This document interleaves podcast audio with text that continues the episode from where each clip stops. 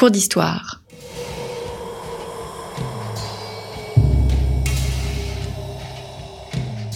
Une émission de la rédaction de Storia Voce.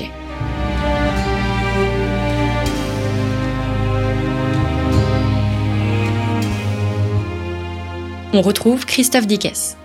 Chers auditeurs, bonjour, bienvenue à toutes et à tous. Très heureux de vous retrouver pour un nouveau cours d'histoire que j'ai souhaité consacrer à une figure particulière de l'histoire moderne, j'ai nommé les secrétaires. Alors qui sont ces personnages des 16e, 18e siècles? De quel milieu? Viennent-ils? Que nous disent-ils de l'évolution administrative de la France? Peut-on d'ailleurs finalement les inclure dans cette vision administrative? C'est ce que nous allons voir avec Nicolas Chapira. Nicolas Chapira, bonjour. Bonjour. Merci d'avoir répondu à notre invitation. Vous êtes professeur euh, d'histoire moderne à l'université Paris-Nanterre et vous venez de publier Maître et secrétaire 16e 18e siècle, l'exercice du pouvoir dans la France d'ancien régime, un livre préfacé par Roger Chartier, donc un livre paru chez Albin Michel, deux cours d'histoire consacrés à euh, ces personnages si particuliers.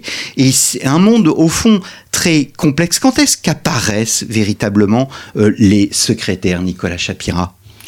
Les secrétaires particuliers, euh, ils, apparaissent à la fin du Moyen Âge, au moment où les, les États prennent leur essor. Euh, État français, mais aussi euh, État bourguignon, euh, euh voilà, État italien, et ils apparaissent en fait dans le, dans le sillage d'une première bureaucratisation du pouvoir.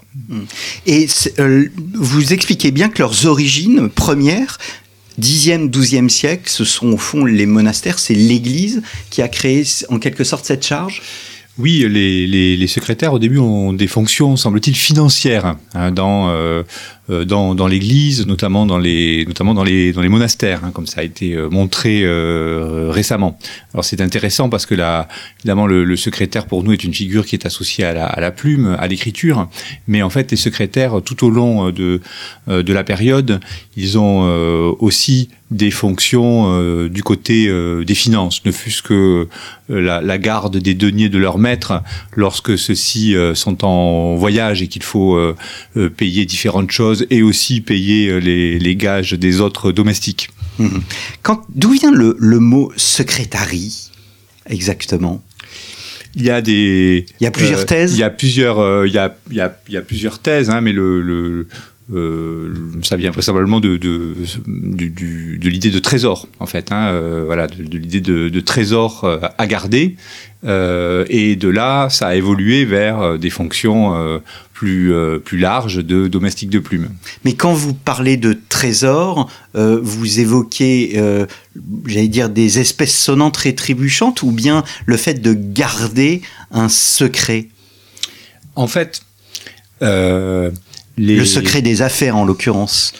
Les... Alors, pour cette question-là, je prends toujours pour guide euh, le personnage auquel j'ai consacré ma, ma thèse, hein, qui a été euh, publié il y a maintenant un, certain temps aux éditions Champvallon, qui était consacré à, à Valentin Conrart, le premier euh, secrétaire de l'Académie française, euh, un homme de lettres du XVIIe siècle, qui était en même temps secrétaire du roi, donc qui avait ce titre de secrétaire, et puis donc secrétaire de l'Académie française. C'est une sorte de spécialiste en matière de secrétaire.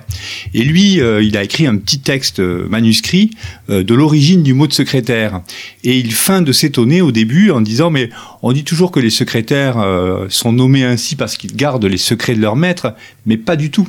Les secrétaires, leur fonction, c'est au contraire de les rendre publics, ces secrets, en euh, écrivant des dépêches pour leur maître, qui s'adressent éventuellement à d'autres euh, à d'autres princes, ou bien en rendant publiques les décisions du prince à l'égard euh, de de leur sujet. Hmm. donc lui, il, il, voit plutôt la fonction du côté d'une de la communication politique, d'une hmm. certaine manière, d'une publicisation des, des, des décisions d'un des décisions d'un puissant.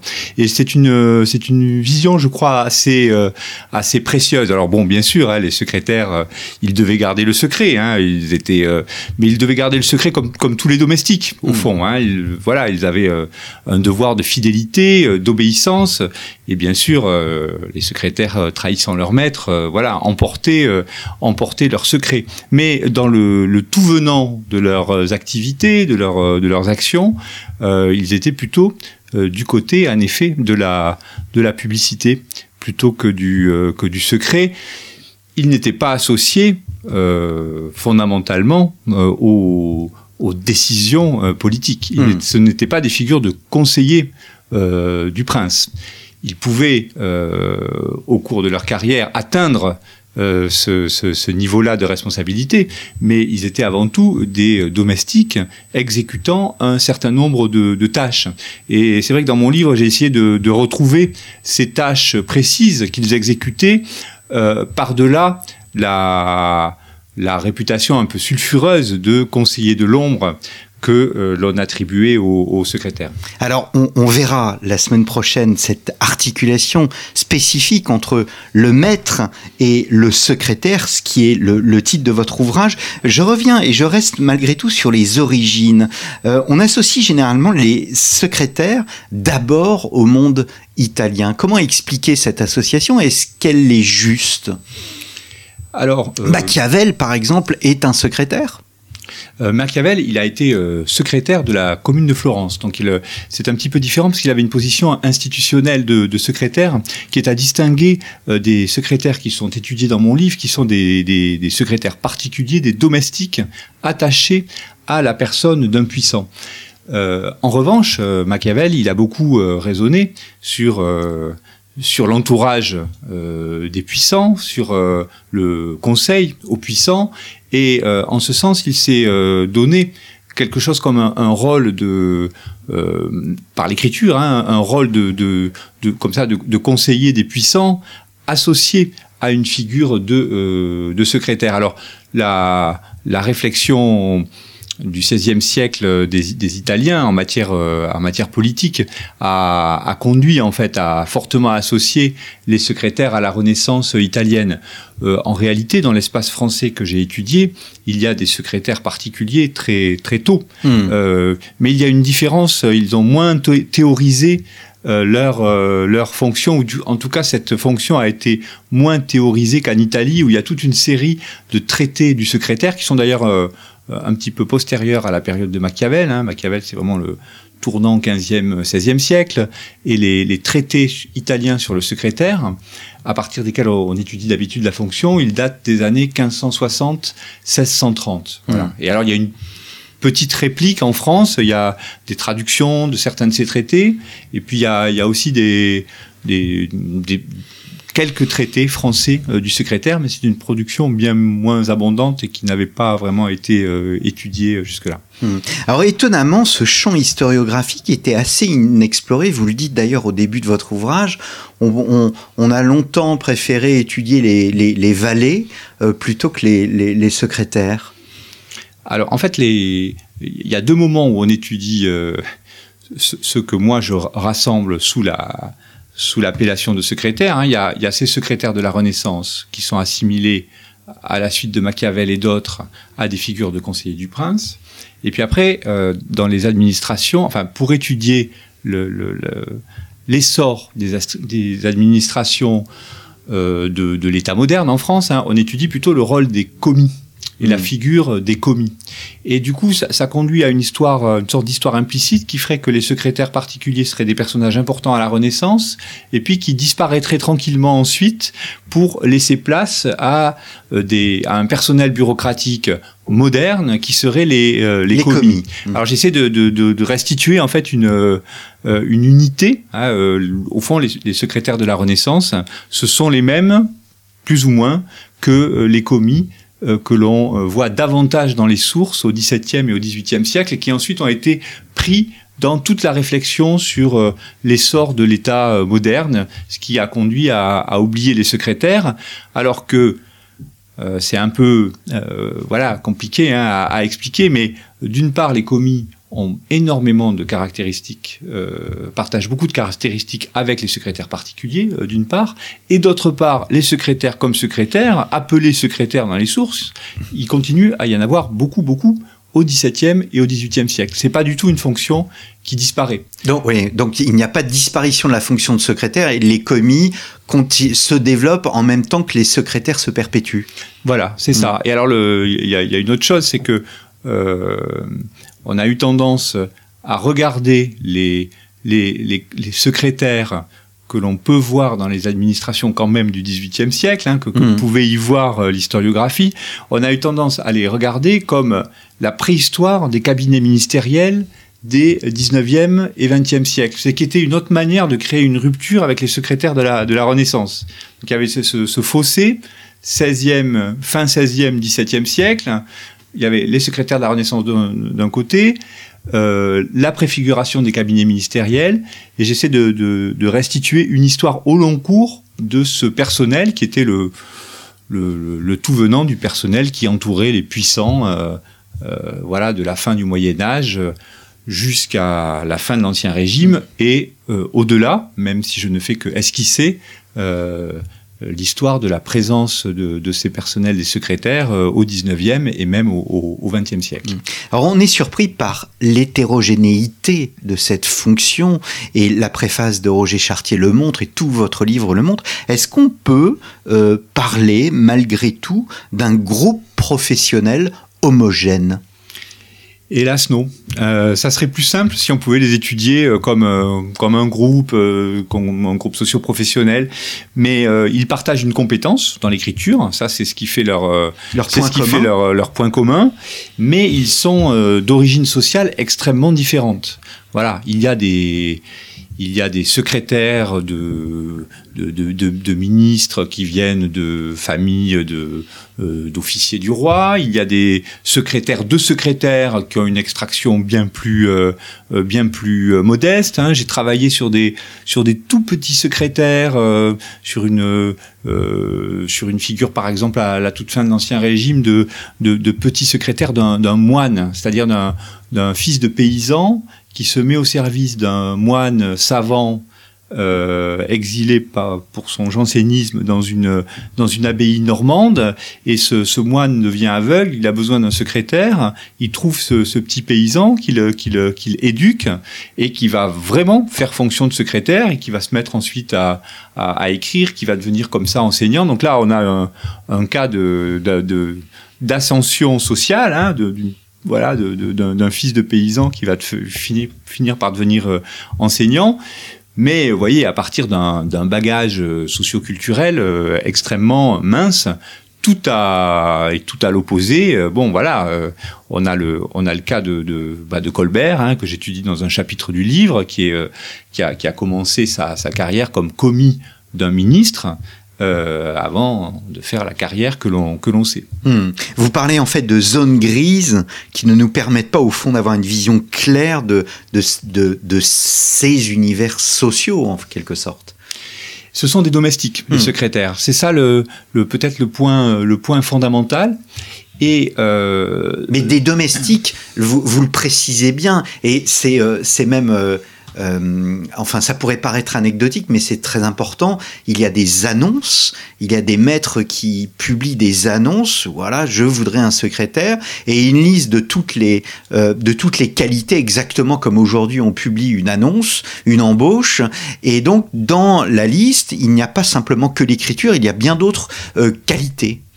Oui, il y a cette, source fondamentale et formidable. Hein, à partir de la deuxième moitié du XVIIIe siècle apparaissent des journaux d'annonces et, euh, et alors qui, qui permettent de, de voir en fait que euh, beaucoup de tâches qu'on pourrait penser être spécifiques aux secrétaires en fait sont demandées à bien d'autres domestiques. Les, quand on recrute un valet, euh, on, on s'attend euh, à ce qu'il sache peigner, euh, euh, Raser. euh, raser, euh, s'occuper des habits, mais aussi à ce qu'il puisse écrire des lettres pour son pour son maître, voilà. hein.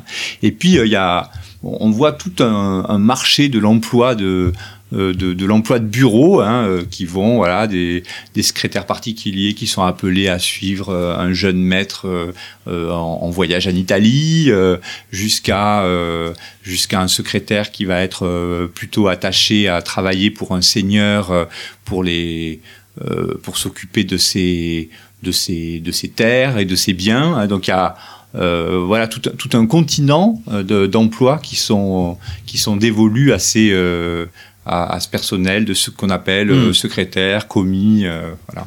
On reste dans la bourgeoisie moyenne malgré tout? Oui, alors. Euh, en majorité? La, la, la, grande majorité des secrétaires sont issus effectivement euh, plutôt de la bourgeoisie, de la, de la petite à la, à, à la grande, parce qu'il y a aussi le cas de, de, de, secrétaires qui sont secrétaires étant jeunes, c'est en quelque sorte leur premier poste, ils font leurs armes. C'est le cas par exemple de secrétaires d'ambassadeurs hein, qui vont suivre un ambassadeur euh, euh, voilà, dans, dans, son, dans son ambassade, qui se font par là un réseau de relations, qui ont l'occasion de, de montrer leurs compétences et qui ensuite, revenus euh, en France, vont faire euh, une belle carrière dans, dans l'administration royale. Hmm. Ce qui est d'étonnant, euh, c'est cette, c'est cette polyvalence et vous montrez même plusieurs profils euh, de, personnages qui n'exercent pas seulement euh, l'activité professionnelle de secrétaire. Ils, ils, peuvent avoir plusieurs métiers, dont celle de secrétaire, dont celui de secrétaire, pardon. Euh, oui, c'est-à-dire la, la pluriactivité est, quelque chose qui, qui, apparaît fortement quand on étudie, quand on étudie les, les, secrétaires. Alors cette pluriactivité, elle, elle, euh, elle dépend aussi de la condition euh, sociale. Hein. Euh, alors, à, l'intérieur même du, métier de secrétaire, de la fonction, ce qu'on peut demander à un secrétaire n'est pas exactement la même chose suivant sa, condition. Il y a une lettre formidable de, François de Sales au début du, du, du verset, 100, verset 110 où il, écrit à quelqu'un pour lui demander qu'on lui fournisse un secrétaire. Voilà, et il explique, euh, mais ne, faut pas me donner quelqu'un qui est qui est une condition trop haute parce qu'à ce moment-là, il voudra plus, euh, il n'acceptera pas de me, retirer mes bottes. Hein. Or c'est, de ça euh, dont j'ai besoin. Euh, voilà, un secrétaire qui va écrire, mais qui peut aussi faire les tâches d'un, faire les tâches d'un, d'un valet. Hmm. Alors, vous expliquez que les secrétaires au XVIe siècle viennent d'un double mouvement, le besoin croissant en personnel sur fond d'emprise de l'État sur les finances et l'investissement euh, des couches supérieures de la bourgeoisie euh, dans l'office Oui, je pense que la, fonction de secrétaire en, France, en fait, elle a une... Euh, elle, est assez différente de justement de l'histoire des secrétaires italiens. Elle est liée à une fonction précise qui est celle de secrétaire du roi.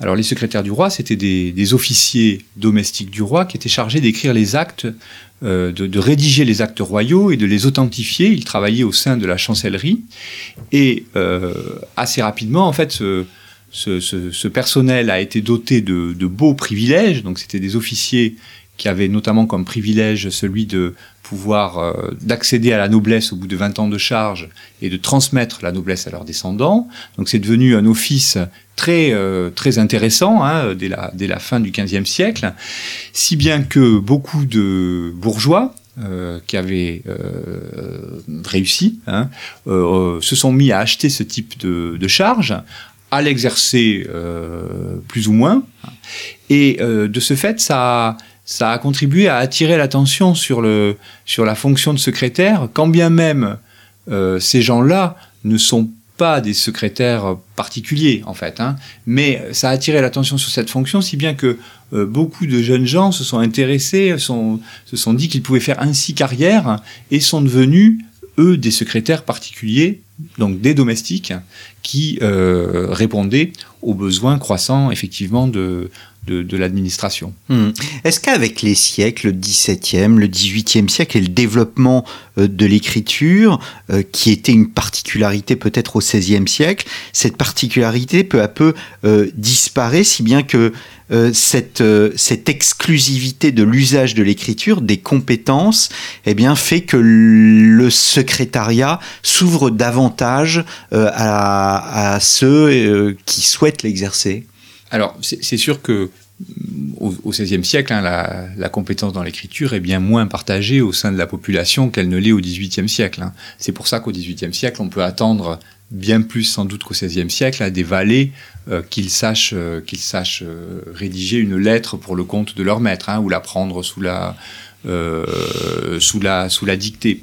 Je, ne suis pas sûr qu'il y ait eu une véritable ouverture sociale de la fonction au fond euh, au cours des au, cours des siècles. Parce que on, a plutôt l'impression que euh, que le, que le fait majeur c'est la c'est la, la grande amplitude euh, des origines sociales au fond des, des secrétaires hein, entre des voilà des petits secrétaires de, de faible capital social et culturel hein, jusqu'à jusqu'à des grands bourgeois qui font comme ça leurs jeunes leurs armes comme euh, comme euh, comme secrétaires.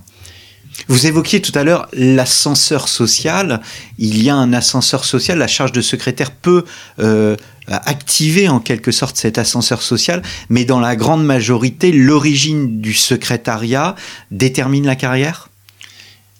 Alors, comme tout euh, domestique, hein, euh, comme pour tout domestique, les maîtres étaient supposés, euh, euh en retour en, de, l'obéissance et de la fidélité, ils étaient supposés avancer leur, euh, leur domestique euh, de, disons, d'une certaine, euh, qui faisait un travail euh, mobilisant des, des, des, compétences importantes. Donc, mmh. dans le cas des secrétaires, hein, le, le, le, cas typique, c'est le, c'est le secrétaire de l'évêque hein, qui fait, qui est son domestique pendant 20 ans et qui, en récompense de ses services, devient et fait chanoine. Voilà ce qui, euh, ce qui était un très bon établissement hein, dans, le, dans la France de, de, d'ancien, d'ancien régime. Donc, euh, de ce point de vue, la, la charge est effectivement euh, un ascenseur, euh, un ascenseur, un ascenseur social. social. Mais tous les secrétaires ne euh, ne jouaient pas le, le, le, jeu social qui permettait ainsi d'accéder de, de, à, de, à de belles fonctions parce que ça supposait quand même de fortes contraintes. Hein. Il mmh. fallait euh, voilà cette obéissance, cette euh, fidélité euh, euh, avait avait un avait un coût et tous n'étaient pas euh, manifestement capable en fait de le de, de le, de le jouer euh, avec aussi l'habileté euh, euh, nécessaire pour cela. J'ai étudié euh, notamment le cas d'un secrétaire écrivain, le, le secrétaire du, du, duc de Lesdiguières, hein, un grand aristocrate du début du XVIIe siècle, et ce, ce secrétaire qui a rendu de, de fiers services à son maître au euh, voilà, on, on, peut saisir les services qu'il a, qu'il a rendus. Et puis ensuite, il est passé au service de, de, de, autre, de notre maître, et puis encore d'un autre. Et par deux fois, euh, par deux fois, pour des motifs qui n'apparaissent jamais, hein, euh, il s'est, euh, fait renvoyer. Voilà. Et là, on a probablement quelqu'un qui n'était pas euh, totalement adapté mmh. à euh, à l'ambiance euh, voilà de, de, de cours euh, où malgré tout il ne fallait pas faire de, de, de faux de pas, faux pas mmh. euh, voilà mmh. quel que soit Mmh.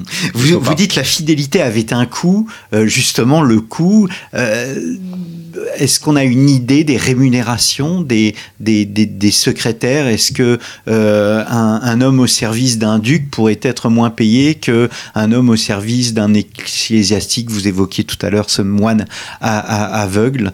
On, on, a des, on a une idée précise de, du type de rémunération? Alors les secrétaires, ils avaient des gages voilà, donc qui signaient, qui manifestaient leurs conditions domestiques, et ces gages étaient très variables en fait suivant les, les maisons où ils étaient euh, employés. Il n'y avait pas de code en quelque sorte. Donc il n'y avait pas de, il n'y avait pas de code. Euh, disons qu'il y a, il y a, euh, y a une sorte de marché, mais à l'échelle des secrétaires de niveau équivalent. Hmm. Par exemple, il y a un, dans la maison de Condé au XVIIIe siècle, il y a un, une sorte de secrétaire en chef qui veut embaucher un, un, commis et qui du coup argumente au, auprès du prince en lui disant bah, pff, à moins de 1000 livres on ne trouvera pas quelqu'un de bien. Voilà. Euh, donc ce, ce type de considération euh, existait bien. Mais en revanche à la même époque, il y avait des secrétaires bien moins euh, payés que ça, voire des secrétaires qui, comme, comme d'autres domestiques, euh, touchaient leur gage une fois tous les, tous les 36 du mois. Mais mmh. le, la, la, malgré tout, la, la, rémunération essentielle pour les secrétaires, c'est d'être à un moment donné placé dans une situation stable qui fait qu'ils ne sont, qu'ils ne sont plus domestiques. Mmh. Voilà. Même si euh, il y a assez, assez fréquemment le cas de secrétaires euh, voilà, établis dans des positions qui leur procurent un revenu fixe et indépendant de la domesticité, mais qui vont néanmoins rester en même temps secrétaires de leur maître, parce que être secrétaire, voilà, c'est la proximité au maître, donc c'est aussi la, possibilité de d'avoir, de, saisir euh, des occasions de rémunération ou des occasions d'avancement que une charge euh, plus stable et peut-être plus régulièrement rémunératrice ne va pas apporter. Hum, hum. Alors je voudrais revenir sur la polyvalence parce que euh, on parlait de domesticité, du fait que voilà on, on doit savoir s'occuper des vêtements, on doit savoir euh, raser, on doit savoir euh, peigner, mais il y a aussi des secrétaires à qui on demande des compétences au fond financières et même des compétences de gestion puisque certains secrétariats sont en charge même de l'intendance. Oui, euh, les secrétaires, ils associent vraiment la, des fonctions euh, d'écriture hein, et puis des tâches de, de, gestion financière. Hein. J'ai étudié la, maison de, la Trémoille au, XVIIe siècle, hein, qui est une, grande maison aristocratique de protestante du, euh, du, Poitou. Et bah, les, les, ducs de la Trémoille, ils ont plusieurs des possessions dispersées entre le Poitou et la Bretagne, eux-mêmes étant souvent à la cour. Et en fait, dans leurs possessions, ils sont représentés par des secrétaires qui euh, gèrent les seigneuries, euh, euh achètent euh, et, vendent, et vendent des terres, euh, en, toujours à, à, partir d'une délégation de pouvoir de leur maître. Donc là, on est dans une atmosphère en fait assez, assez administrative, hein, assez, assez bureaucratique, hein, dès le début du XVIIe siècle. Et euh, donc ces gens-là, euh, de fait, doivent être euh, avisés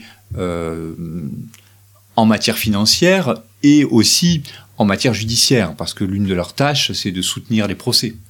Voilà, mmh. qui étaient toujours nombreux pour les familles aristocratiques. Mmh, oui, donc il y a aussi une, un, un, savoir, un, un, savoir juridique. Je voudrais revenir sur les commis. Est-ce qu'au fond, euh, puisqu'on arrive peu à peu au terme de cette émission, euh, est-ce qu'au fond la charge de commis est une charge clairement identifiée qui correspond à une évolution administrative de la France euh, et de la monarchie française, et que parallèlement à cela, ces secrétaires, eh bien, ont une charge non pas ce qui s'inscrit dans un flou, mais qui n'est pas clairement défini, ce qui leur donne une flexibilité dans le temps.